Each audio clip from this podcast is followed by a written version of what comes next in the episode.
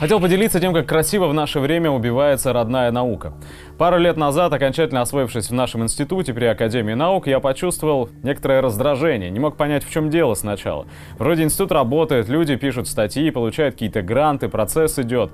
Но что-то во всем этом было не настоящим, фальшивым точнее. Я понял, как ни странно, все, что происходит в нашей Академии наук, во всяком случае в нашем институте, не имеет к науке никакого отношения.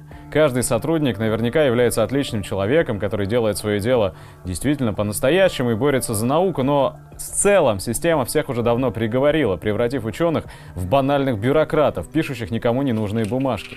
Говорят, на науку каждый год выделяются огромные деньги. Может так и есть, только выделяется это не для развития науки, а для ее уничтожения. Все, что требует официально и открыто от наших ученых, это написание отчетов, статей, подсчет баллов по РНД, показатели результативности научной деятельности и так далее. Никого вообще не заботит, что даст данная статья или патент в будущем и кому даст.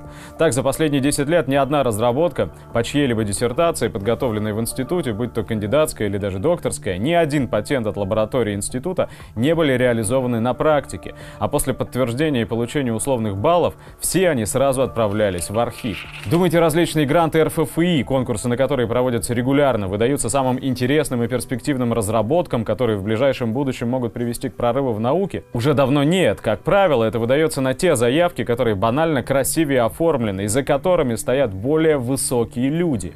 Никого не волнует, что в перспективе они никому на практике не будут нужны, эти работы. Последним, что меня добило на прошлой неделе и побудило написать вам на сайт, стало известие об отношении ФАНО, Федеральное агентство научных организаций, к нашим родным российским научным журналам. При сдаче всех материалов и данных об институте для определения категории института. Все институты рано отныне делятся на три категории по значимости. Это тоже очередное новшество реформаторов.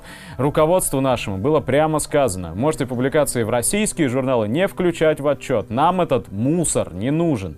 Мусор. Российские журналы – мусор.